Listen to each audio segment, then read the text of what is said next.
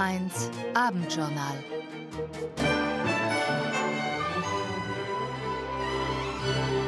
Guten Abend, ich bin Veronika Filitz. Es gibt neue Hoffnungen auf eine Feuerpause im Gazastreifen und auf einen Geiseldeal. Verhandlungen dazu laufen in Kairo, aber sie sind schwierig und offenbar gibt es Hürden. In Deutschland sorgt der Abhörfall ranghoher Militärs für politische Spannungen. Die gibt es offenbar auch zwischen der Umweltministerin und der Europaministerin. Caroline Edstadler kritisiert Leonore Gewessler heute scharf. Der Bundeskanzler denkt laut darüber nach, das Alter für Strafmündigkeit herabzusetzen. In der Schweiz stimmt die Mehrheit der Menschen für eine 13. Pensionszahlung. Zuallererst schauen wir aber aufs Wetter, bzw. Gerald Holzinger tut das. Ein größtenteils frühlingshafter Sonntag geht zu Ende. Mit 20 Grad war es in Weidhofen an der Ips am wärmsten. Vorläufig weht noch teils kräftiger, auf manchen Bergen stürmischer Südwind. In der Nacht nachlassender Wind, im Bergland Föhn Ende, dabei meist trocken und minus 3 bis plus 7 Grad. Morgen Montag eine Mischung aus Nebel, Sonne und Wolken, vereinzelt auch kurze Schauer. Die meisten Wolken in Vorarlberg, nahezu ungetrübt sonnig im Großraum Wien. Mäßiger Wind und 8 bis 18 Grad. Seit Wochen bemühen sich Vermittler um eine Feuerpause im Gazastreifen, um eine noch vor Beginn des islamischen Fastenmonats Ramadan. Die Hoffnungen darauf wurden wieder genährt durch Meldungen wie man sei auf der Zielgeraden, es könne sich nur mehr um Stunden handeln. Aber dann sind die Gespräche doch wieder in Stocken geraten, berichtet Karim El-Gohari. Die Hamas-Delegation war zur Mittagszeit in Kairo angereist, aber wo blieben die israelischen Vertreter? lautete die Frage, die sich die Journalisten in Kairo stellten. Dabei hatte alles so gut angefangen. Israel und die Hamas hatten sich auf einen Rahmen für einen Deal geeinigt. Eine sechswöchige Waffenpause. In dieser Zeit sollten mehrere Dutzend israelische Geiseln, die Rede war meist von 40, für die zehnfache Anzahl von Palästinensern in israelischen Gefängnissen ausgetauscht werden. Doch dann kamen die Stolpersteine. Israel stellte eine Liste von Palästinensern auf, die es keinesfalls freilassen wolle. Außerdem forderte es von der Hamas eine Liste, wer von den israelischen Geiseln freigelassen wird, wer noch lebt, verletzt oder tot ist.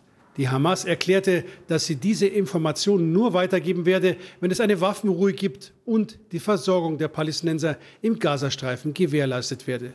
Daraufhin sagte die israelische Delegation ihre Reise zu den Verhandlungen in Kairo vorläufig ab.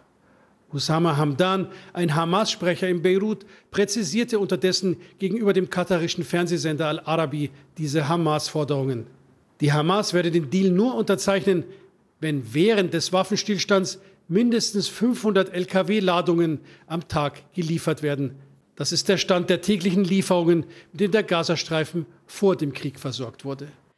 Und währenddessen gehen die Kämpfe zwischen Israel und der Hamas weiter. In Rafah im Süden des Gazastreifens sind nach Angaben der Hamas binnen 24 Stunden mindestens 25 Menschen bei israelischen Angriffen getötet worden. Die Weltgesundheitsorganisation WHO hat die Angriffe scharf verurteilt. Unter den Toten sollen auch zwei Spitalsmitarbeiter sein. Paul Krisei. Empörend und unsäglich seien die Angriffe auf die Stadt Rafah im südlichen Gazastreifen, das schreibt der Chef der Weltgesundheitsorganisation Tedros Ghebreyesus auf der Plattform X, vormals Twitter. Mitarbeiter des Gesundheitswesens sollten besonders geschützt werden, daher fordere die Weltgesundheitsbehörde Israel auf, das Feuer einzustellen. Diese Forderungen verhallen bisher ungehört. Ein Video der Nachrichtenagentur Reuters zeigt, wie in Rafah die Toten der vergangenen Nacht begraben werden. Trauer schlägt bei vielen in Wut um.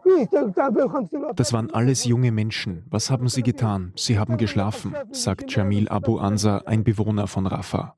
In der südlichsten Stadt des Gazastreifens an der Grenze zu Ägypten leben inzwischen rund 1,5 Millionen Menschen auf engstem Raum. Die meisten von ihnen sind Binnenflüchtlinge aus anderen Teilen des Küstenstreifens, etwa aus dem Norden. Dort im Kamal Adwan Spital unweit der israelischen Grenze schlagen die letzten verbliebenen Ärzte Alarm. 15 Kinder seien in den vergangenen Tagen an Unterernährung gestorben, sagt Kinderarzt Dr. Imad Dardona gegenüber Journalisten. Meine Botschaft an die ganze Welt ist, greift ein, rettet die Kinder.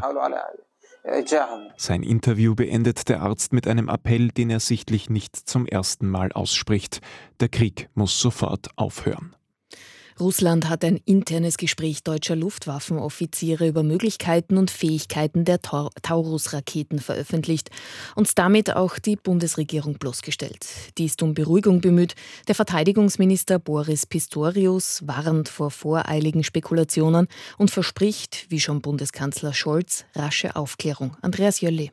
Der deutsche Verteidigungsminister ist in Erklärungsnot. Boris Pistorius stellt sich aber klar hinter seine Bundeswehroffiziere. Ich finde, die Offiziere haben das getan, wofür sie da sind, sich Gedanken zu machen über verschiedene Szenarien, ohne in irgendeiner Weise irgendetwas zu planen. Vier hochrangige Militärs haben in einem Videotelefonat über die Einsatzmöglichkeiten des Marschflugkörpers Taurus diskutiert und was die Ukraine damit anrichten könnte. Ein heikles Gespräch, das mitgeschnitten wurde, weil möglicherweise die Sicherheitsvorschriften für solche Gespräche nicht eingehalten wurden. Das werde jetzt geklärt. Da wird geprüft, ist hier die falsche Einstufung verwandelt worden, die falsche Plattform? Sind die Richtlinien ausreichend, die Regeln, die wir haben, oder müssen wir sie anpassen? Und dann ziehen wir zügig die entsprechenden Konsequenzen. Der deutsche Verteidigungsminister sagt aber auch, die Abhöraffäre sei Teil eines Informationskriegs des russischen Präsidenten Wladimir Putin, der damit versuche, die westliche Allianz für die Ukraine zu spalten.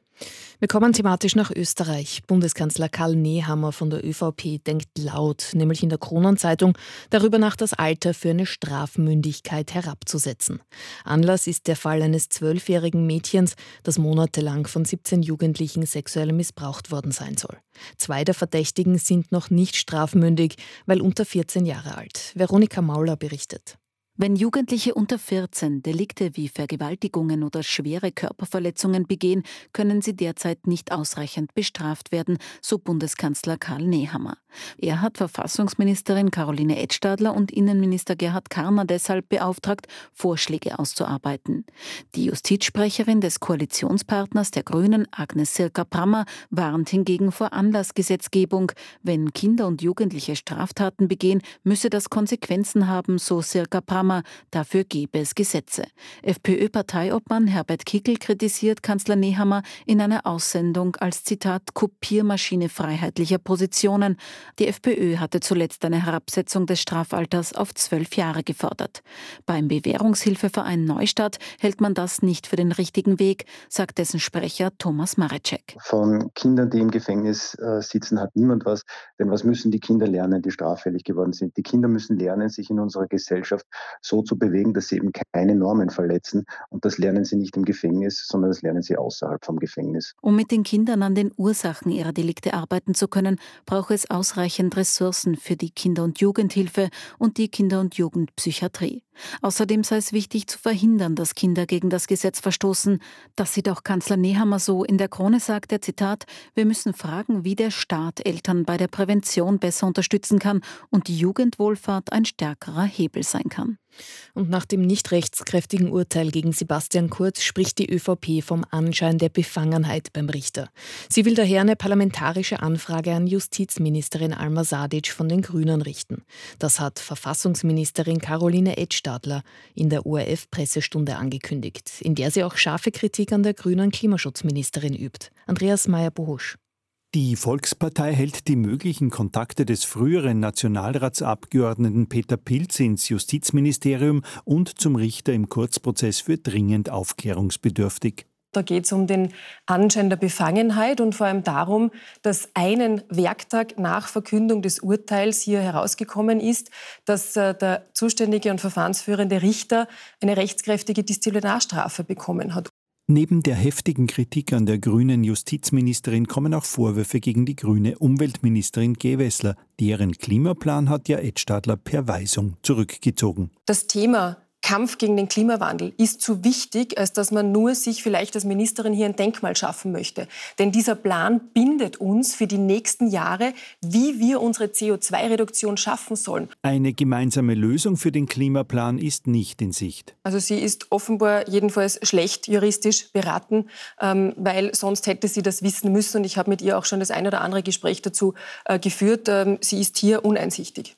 Den Vorwurf, die ÖVP sei Mitschuld an der schlechten EU-Stimmung in Österreich, weist Ed Stadler zurück. Die Volkspartei suche Lösungen für EU-Probleme wie beim Asyl und sei damit ein verlässlicher Partner in Europa, so Ed Stadler. Am Mittwoch starten die ersten Befragungen im Untersuchungsausschuss rund um die Covid-Finanzierungsagentur und eine Woche später startet der U-Ausschuss zum So der Titel Rot-Blauen Machtmissbrauch. In beiden wird Christa Edwards den Vorsitz übernehmen, die Richterin des Oberlandesgerichts Wien. Ihre Vorfreude ist groß, trotz der politisch hitzigen Zeiten. Viktoria Waldecker. Zwei Untersuchungsausschüsse mitten im Wahlkampf. Das könnte zu emotionalen Befragungen führen, glaubt Verfahrensrichterin Christa Edwards. Untersuchungsausschüsse sind ihrer Natur nach emotional. Es kann sein, dass die Emotionalität sich ein bisschen verstärkt. Edwards Rolle als Verfahrensrichterin ist dabei gewichtig. Sie berät den Vorsitzenden in rechtlichen Fragen und klärt etwa, ob Fragen zulässig sind oder ob sich Auskunftspersonen entschlagen dürfen.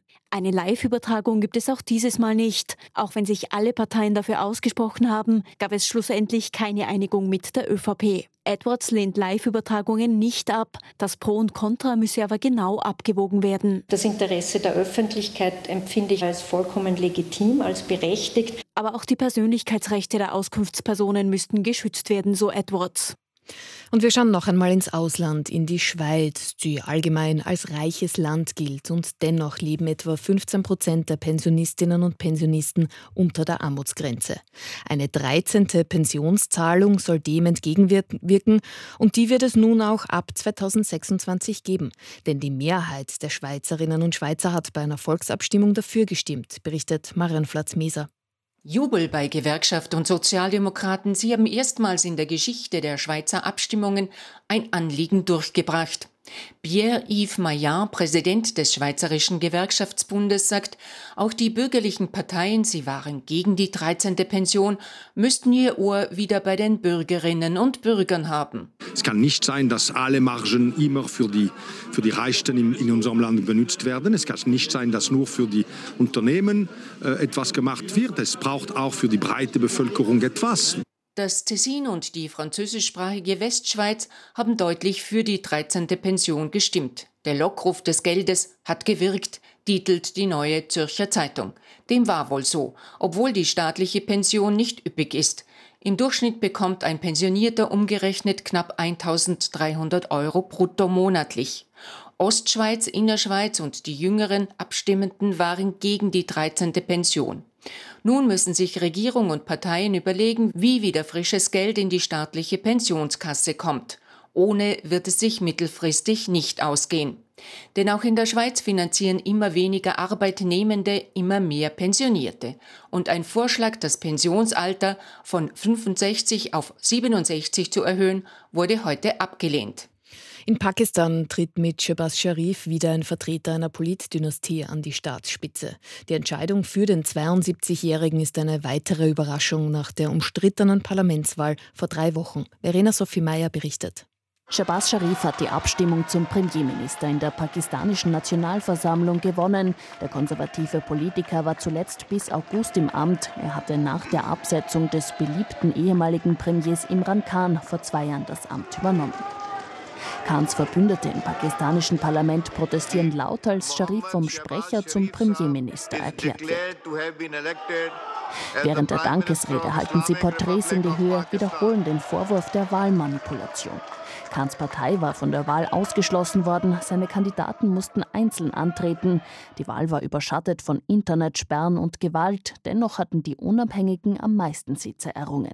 Die neue Regierung von Jebaz Sharif wird mit ihrem Protest umgehen müssen und auch die schwierige wirtschaftliche Lage in den Griff bekommen. Fortgehen und feiern bis in die Puppen, das machen die Jugendlichen offenbar nicht mehr so wie vor der Pandemie. Junge Menschen haben Alternativen gefunden und sind dann teilweise nicht mehr wiedergekommen. Verstärkt wird dieser Trend offenbar durch einen generellen Wertewandel bei der Jugend. Die Gastna Nachtgastronomie hat sich also verändert, berichtet Tobias Hollerer. Junge Menschen würden gezielter fortgehen und nur bestimmte Events besuchen, meint Kurt Reischer. Er betreibt ein Nachtlokal in Gas am Kamp. Es ist nicht mehr so, wie es früher war, dass es selbstverständlich ist, Freitag 22 Uhr, Samstag 22 Uhr wegzugehen. Party bis zum Umfallen, das passe nicht mehr zu den 2020er Jahren, sagt Beate Großecker, die wissenschaftliche Leiterin des Instituts für Jugendkulturforschung. Wir sprechen von einem Trend zum Cocooning. Das heißt, man trifft sich gern mit den Leuten, die man am allerliebsten hat, mit den allerbesten Freunden in kleinem Freundeskreis zu Hause. Ja? So. Man muss nicht mehr unbedingt fortgehen. Und Corona habe diesen Trend verstärkt. Und auch auf Fitness und genügend Schlaf lege die Jugend heutzutage großen Wert, sagt die Expertin. Und das war das Abendjournal für heute mit Barbara Schieder, Charlie Svezini und mir, Veronika Filitz. Danke für Ihr Interesse. Haben Sie einen möglichst angenehmen Sonntagabend.